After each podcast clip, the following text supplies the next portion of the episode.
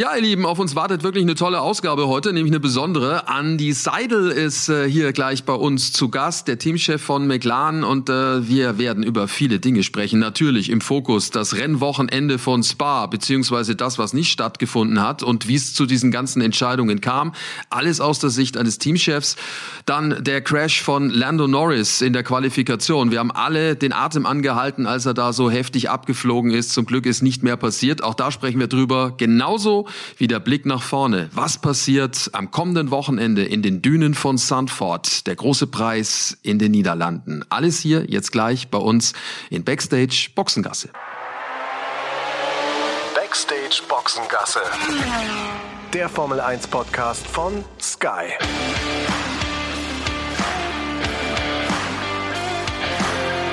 Mit Sascha Roos, Peter Hardenacke und Sandra Baumgartner.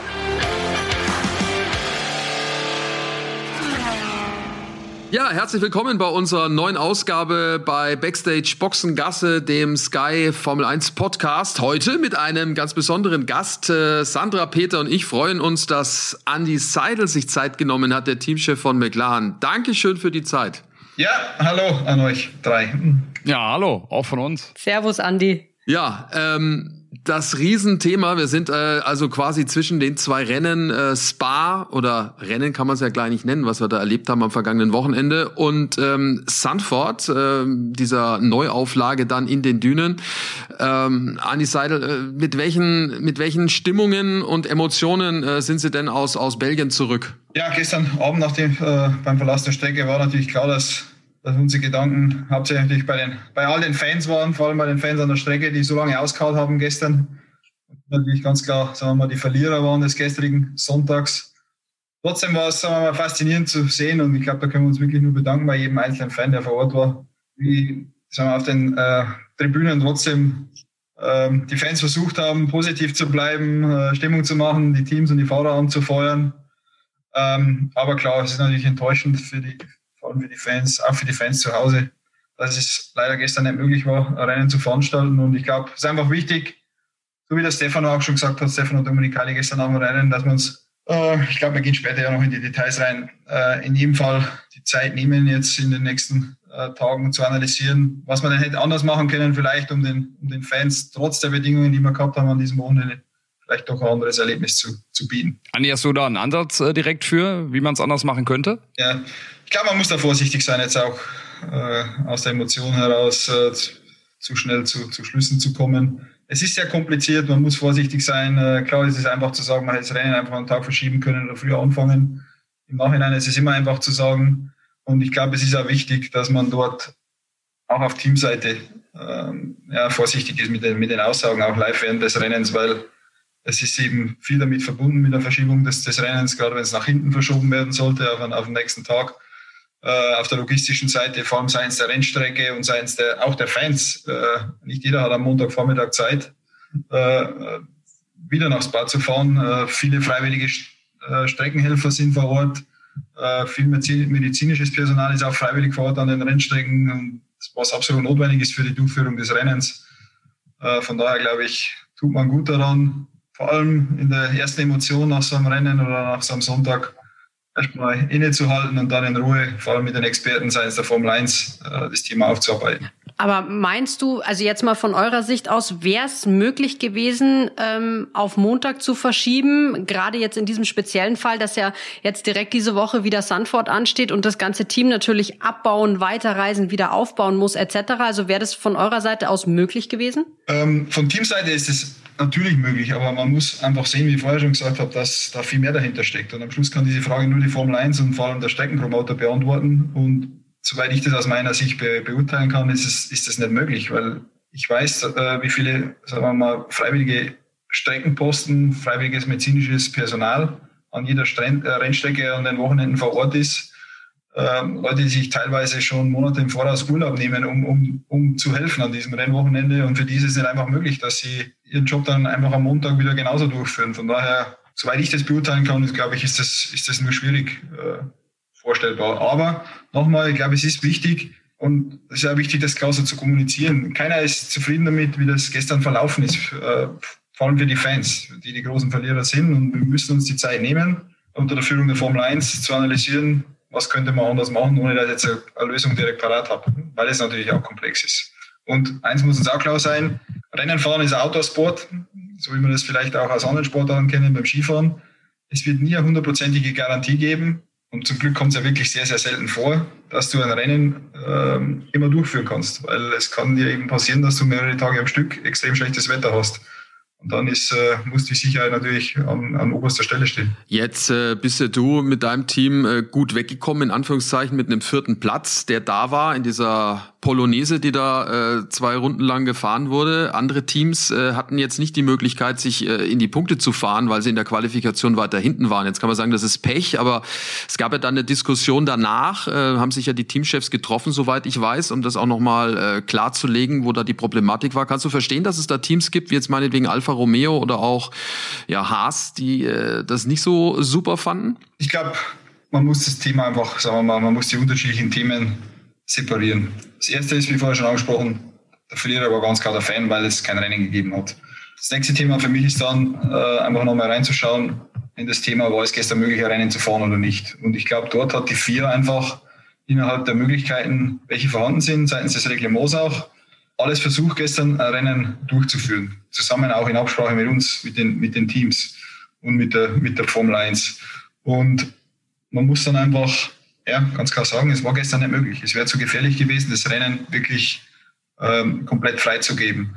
Und gleichzeitig war der finale Restart, äh, den der Michael äh, am Schluss angeordnet hat, aus unserer Sicht nachvollziehbar, dass man es probiert. Wir haben auch im Wetterbericht das gleiche gesehen, wie auch die FIA gesehen hat, dass es kurzes Fenster geben sollte, äh, ohne Regen. Und genau dieses Fenster hat man dann versucht zu treffen. Gleichzeitig braucht es natürlich einen Vorlauf von zehn Minuten, bis das Rennen gestartet wird.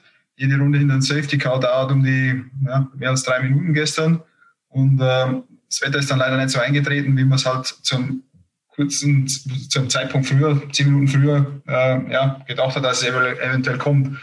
Äh, von daher waren das, war das für uns alles nachvollziehbar und wir waren da komplett voll im, mit im Boot. Und äh, von daher ist aus meiner Sicht auch nicht gerecht, irgendeinen Vorwurf äh, jetzt an den Michael Massi äh, auszusprechen, dass, dass, dass es eine Fass war, dieses Rennen so nochmal äh, ja, versuchen zu starten. Wir waren alle dafür, dass man dass es dass versucht. Ähm, bezüglich sagen wir, das Thema der Punktevergabe und so weiter, das ist für mich ein komplett separates Thema.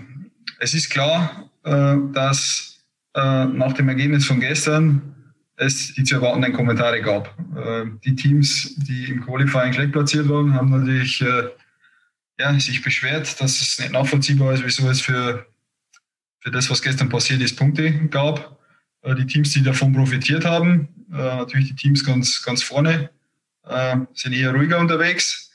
Trotzdem aber vorsichtig natürlich in den Aussagen, weil sie natürlich merken, welchen Push das im Moment in den Medien auch gibt, mit allem, was gestern passiert ist. Gleichzeitig sind diese Teams aber gestern Abend auch heimgegangen und so ist die Formel 1 einfach. Jeder schaut auf seinen eigenen Vorteil und hat sich über die Punkte gefreut. Und Unabhängig davon ist es für mich so, wir müssen einfach schauen, dass wir vielleicht ein paar Anpassungen im Reglement jetzt machen in den nächsten Wochen. Und äh, ein Vorschlag aus meiner Sicht äh, wäre zum Beispiel, dass man einfach sagt, okay, falls kein Rennen stattfinden kann, was einfach möglich ist, müssen wir akzeptieren, äh, dass man einfach das Qualifying-Ergebnis nimmt für eine gewisse Verteilung der Punkte, weil dann kommen wir nicht in das Fahrwasser rein der Diskussion, das Rennen wurde nur gestartet oder wir haben die zwei Runden nur gefahren, um eine Klassifizierung zu erzielen ich glaube, wenn man da klar, klarere Verhältnisse hätte, dann äh, wird es vielleicht auch weniger Echo geben, äh, nach dem, was, was gestern passiert ist. Aber wie gesagt, die Kommentare, die es gestern gegeben hat, das ist normal in der Formel 1, das war so zu erwarten. Ähm, jeder ist sich da selbst der Nächste.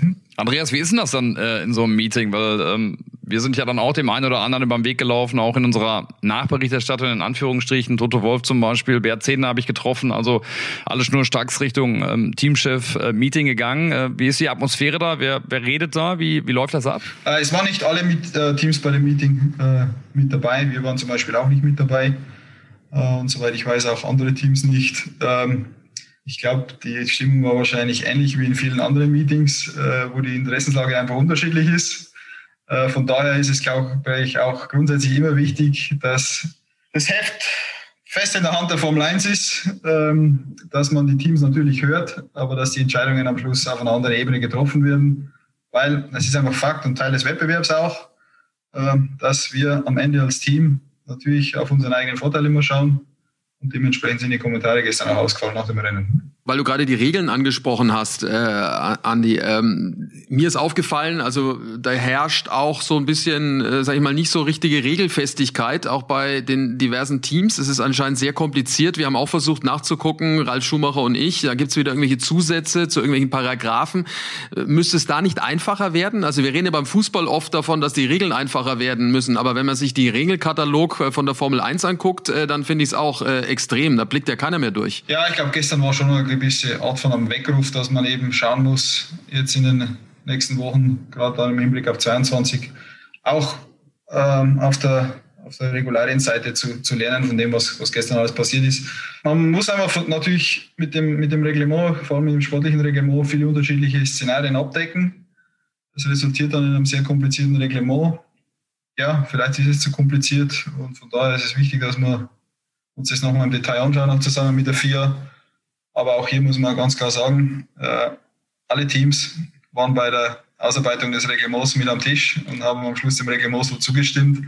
Ich glaube, es ist einmal wichtig, äh, bevor man dann Kommentare dazu abgibt. Mich jetzt nur mal kurz interessiert, Andreas, bei diesem äh, Team Principal Meeting, äh, beim Teamchef Meeting, ist das dann mehr oder weniger freiwillig, äh, daran teilzunehmen? Ich glaube, das war eine spontan organisierte Zusammenkunft von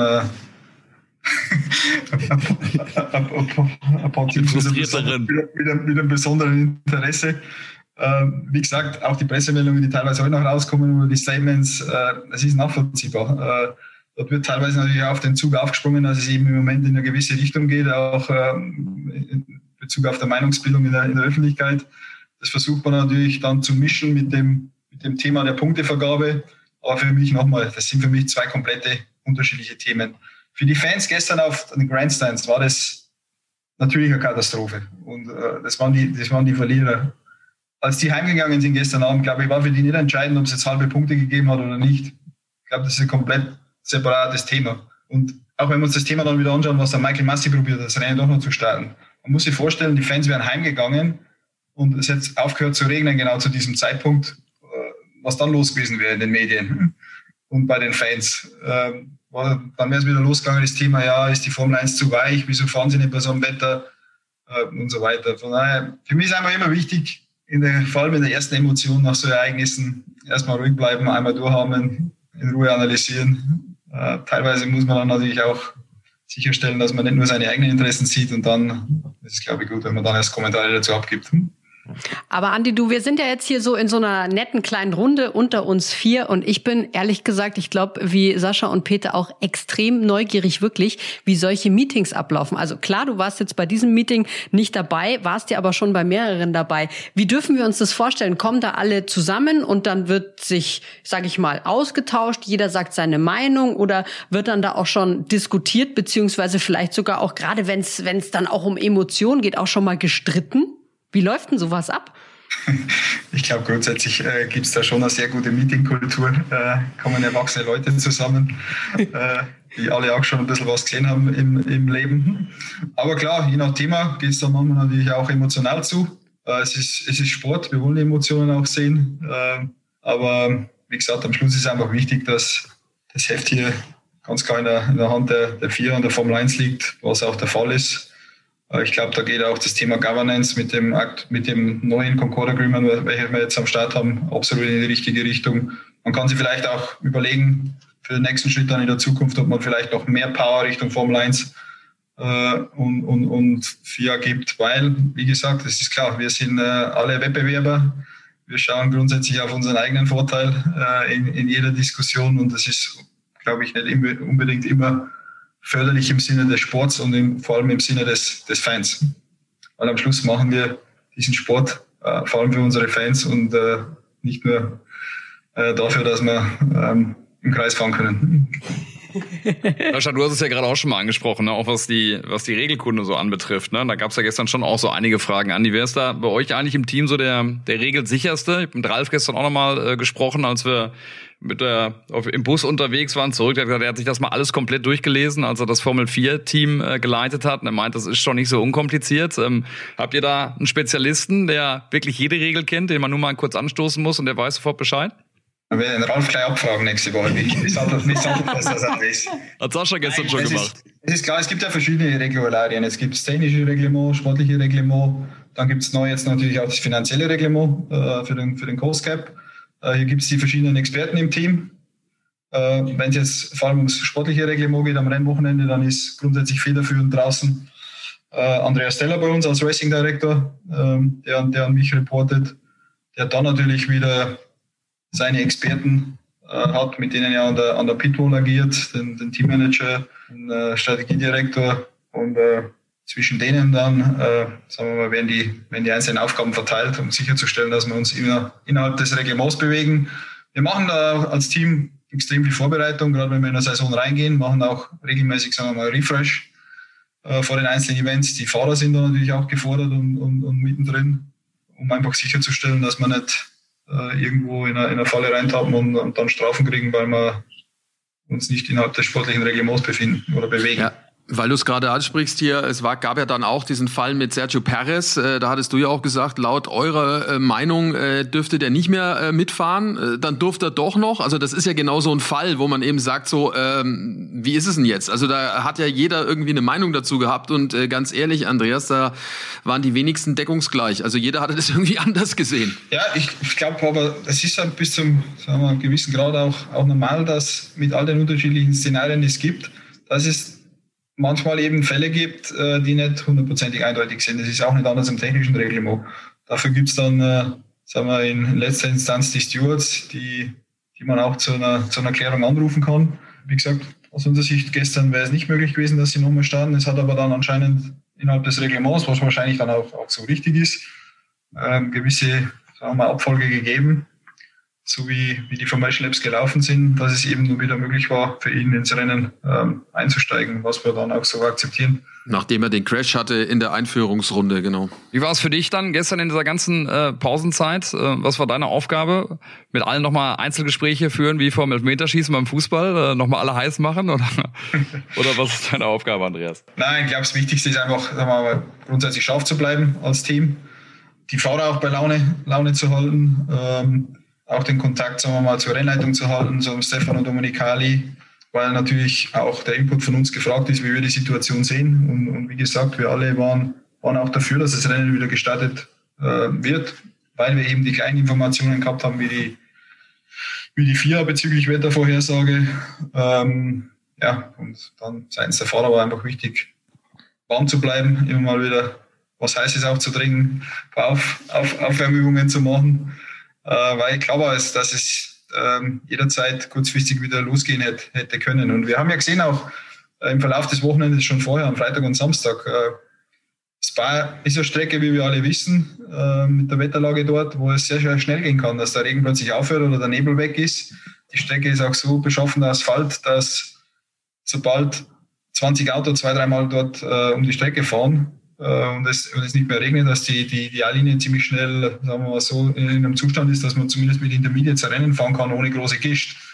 Und äh, auf das waren wir vorbereitet und deswegen waren wir zu jedem Zeitpunkt einfach, oder war die, war die Challenge einfach zu jedem Zeitpunkt ähm, ja, wieder parat zu sein. Und der Richtstart ist ja dann wirklich innerhalb sehr kurzer Zeit ähm, verkündet worden wo es teilweise, hat man glaube ich auch gesehen, sehr, sehr knapp war mit äh, den Fahrern, dass sie wieder parat waren im Auto. Der Lando, den haben wir ja gesehen, wir kriegen das ja dann auch immer mit über die, über die Kamerabilder von dem World Feed, ähm, hat er auch mal so ein kurzes Nickerchen gehalten, ne, in der Garage. Das fand ich schon sehr beeindruckend. Vor allem, ich glaube, mir an seiner Stelle würde der Schock von Samstag noch ordentlich in den Gliedern stecken. Wie ging's, wie ging's dir damit, wenn du da am Kommandostand sitzt und dann siehst du deinen Fahrer da so abfliegen und einschlagen?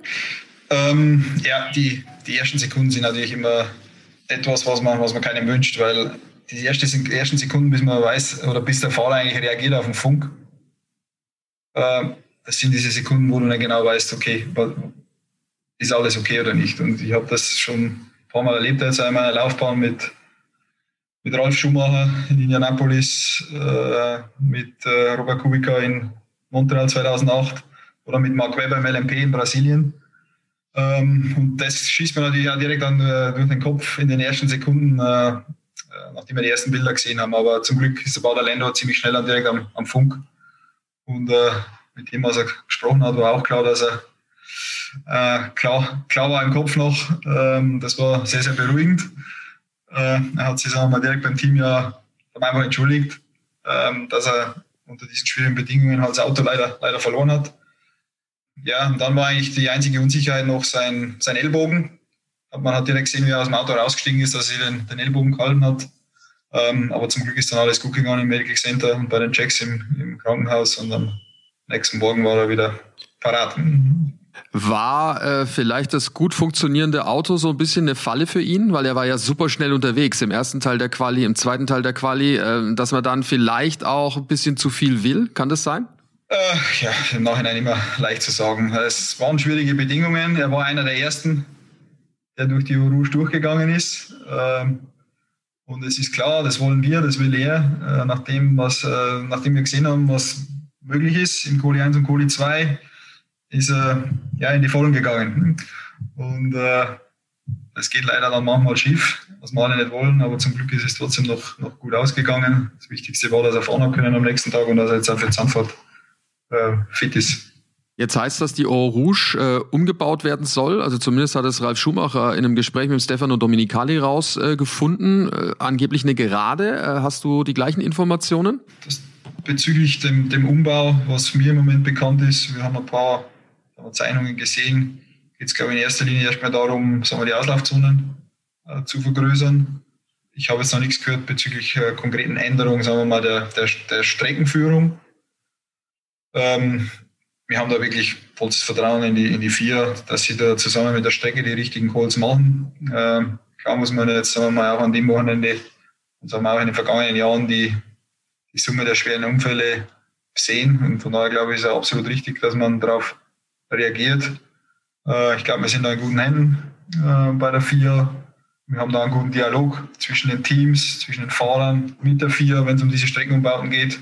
Ähm, gleichzeitig muss uns aber immer klar sein, es wird nie hundertprozentige Sicherheit geben äh, im, im, Motorsport.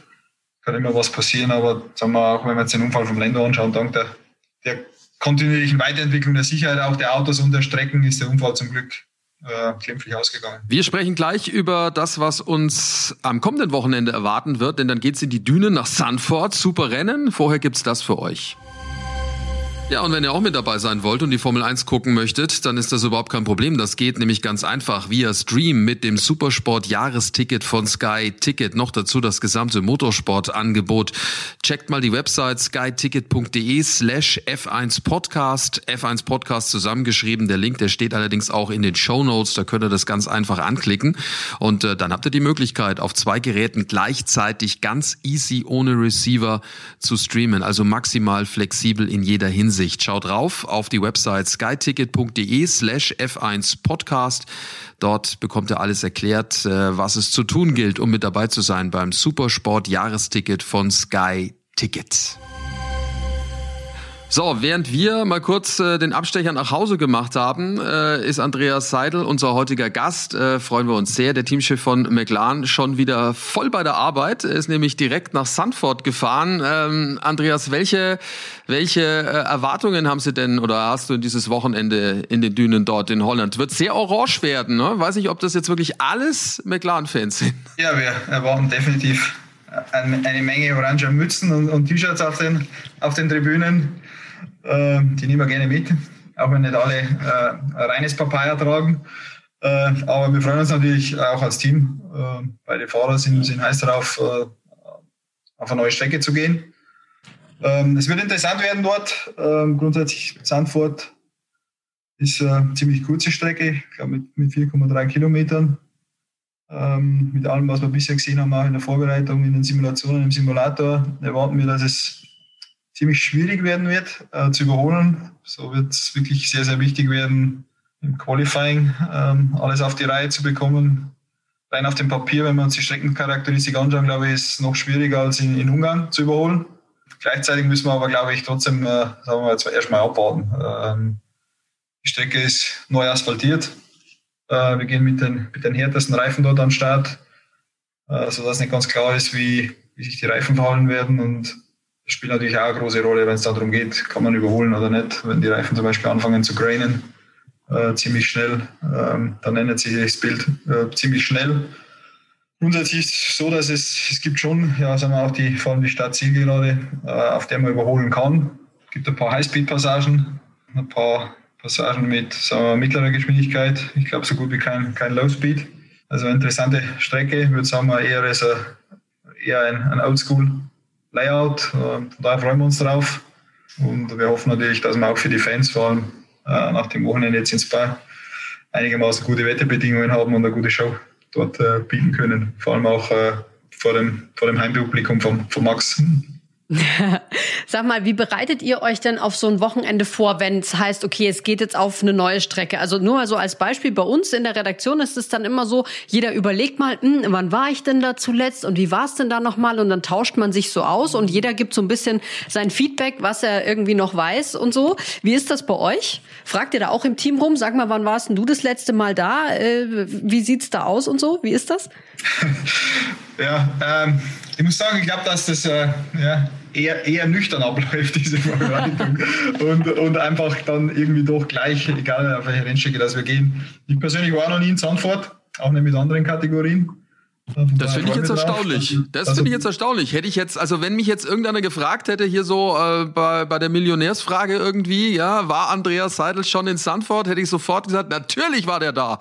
Ja, ich auch. Nein, das habe ich, hab ich immer verpasst. Da, da, da, war, da war ich noch nie. Und auch im Team ist es so, dass wir Kandidaten aus der Vergangenheit natürlich haben bezüglich Sanford.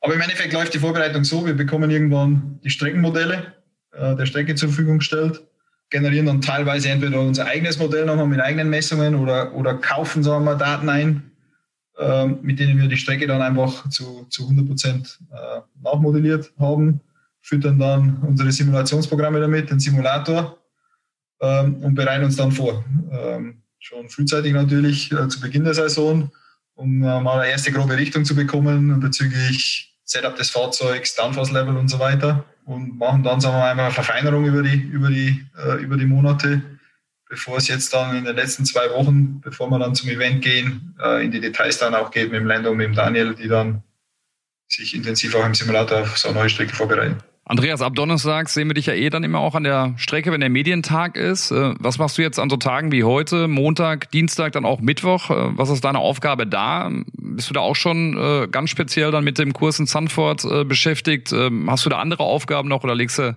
dann einfach auch mal die Füße hoch? mit Füße hochlegen ist, ist leider nichts oder Gott sei Dank nichts. Äh, gerade in so einem Triple da ist es natürlich sehr, sehr intensiv, äh, passiert viel, äh, sehr dynamisch.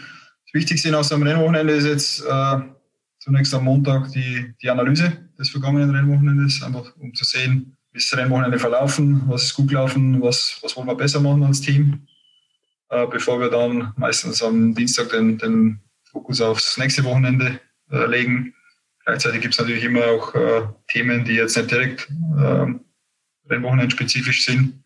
Bei, bei einer großen Organisation wie Formel 1 Team es ist, aber ganz klar, Hauptfokus ist auf das nächste Rennen in Zandvoort. Ich muss gerade ein bisschen äh, lachen, weil ich war hier kurz ein bisschen abgelenkt. Hier gehen bei, fliegen bei uns in den Gruppen ähm, WhatsApp-Nachrichten rein, weil wir nämlich, Andi, darüber diskutieren, ob wir einfach mit dem Fahrrad immer an die Strecke fahren sollen, weil das ja, ja verkehrstechnisch äh, ein Super-GAU werden kann. Ist das auch was, mit dem ihr euch vorher beschäftigt? Wie lange braucht man dahin? Muss man Stau einkalkulieren? Weil ihr müsst ja auch eure Teams immer rechtzeitig irgendwie an die Strecke bekommen. Ja, ganz klar. Ähm das ist was, was sagen wir mal, losgeht im Team, sobald eine neue Strecke verkündet wird. Äh, bei bekannten Strecken ist es natürlich einfach, da haben wir entsprechende Erfahrung. Zum Beispiel auch in Spa ist es wichtig, am Sonntagmorgen rechtzeitig loszufahren im Hotel, sonst steckt man im Stau.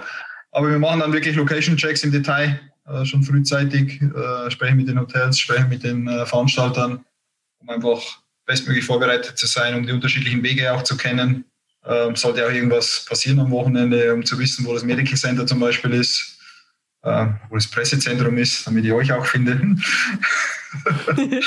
äh, Kannst uns immer anrufen. Wir sagen dir jederzeit, wo wir sind. Kein Problem.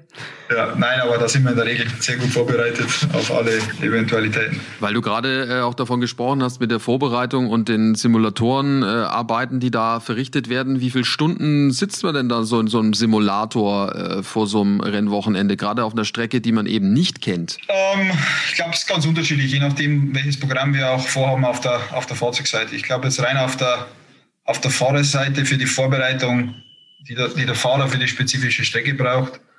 Würde mal sagen, sind es ähm, drei, vier Sessions von jeweils zwei, drei Stunden, äh, was dann auch reicht. Ähm, wenn wir aber, sagen wir mal, auch noch ein entsprechendes Entwicklungsprogramm an einer neuen Strecke oder an, einer, an der nächsten Strecke ähm, geplant haben, dann kann es auch schon mal deutlich länger werden. Andi, wenn wir einmal nach vorne springen, keine Ahnung, in zehn Jahren vielleicht oder in äh, fünf Jahren.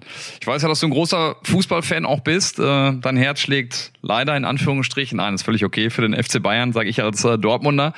Könntest du dir irgendwann mal vorstellen, vielleicht dann auch von der Formel 1 mal in anderen Bereiche zu wechseln, zum Beispiel in den Fußball? Kann man grundsätzlich schon vorstellen. Für mich war es auch so, dass ich, äh, nachdem ich selber Fußball gespielt habe in der, Jugend und auch noch im Studium, dass es immer mal zu dem Zeitpunkt ein mögliches Berufsziel auch war, Fußballtrainer zu werden. Ähm, ist dann aber doch Richtung Motorsport gegangen. Äh, verfolge den Fußball nach wie vor mit großem Interesse, bin ein großer Fan.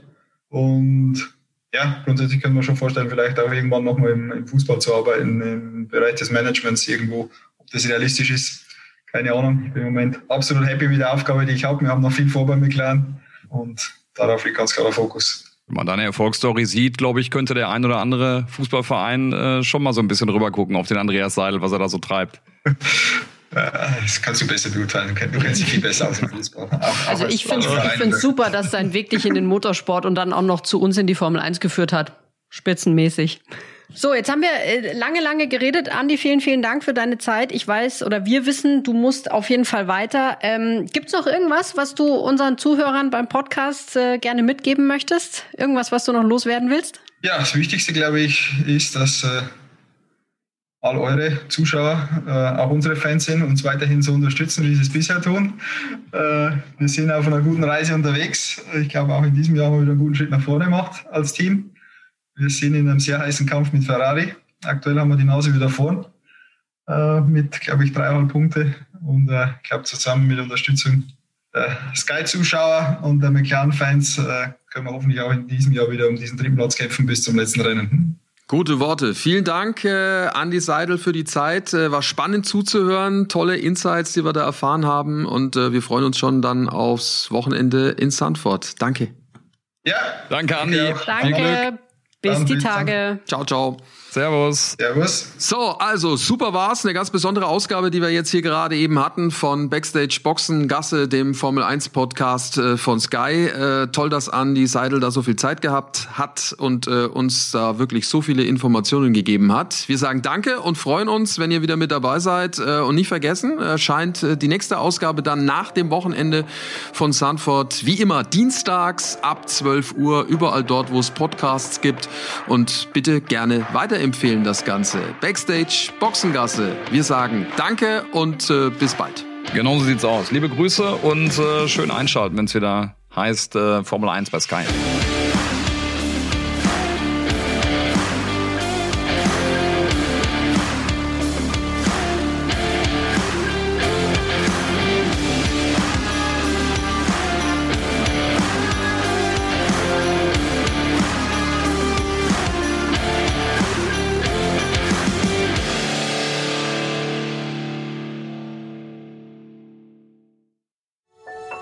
Dies war eine Produktion der Podcast-Bande.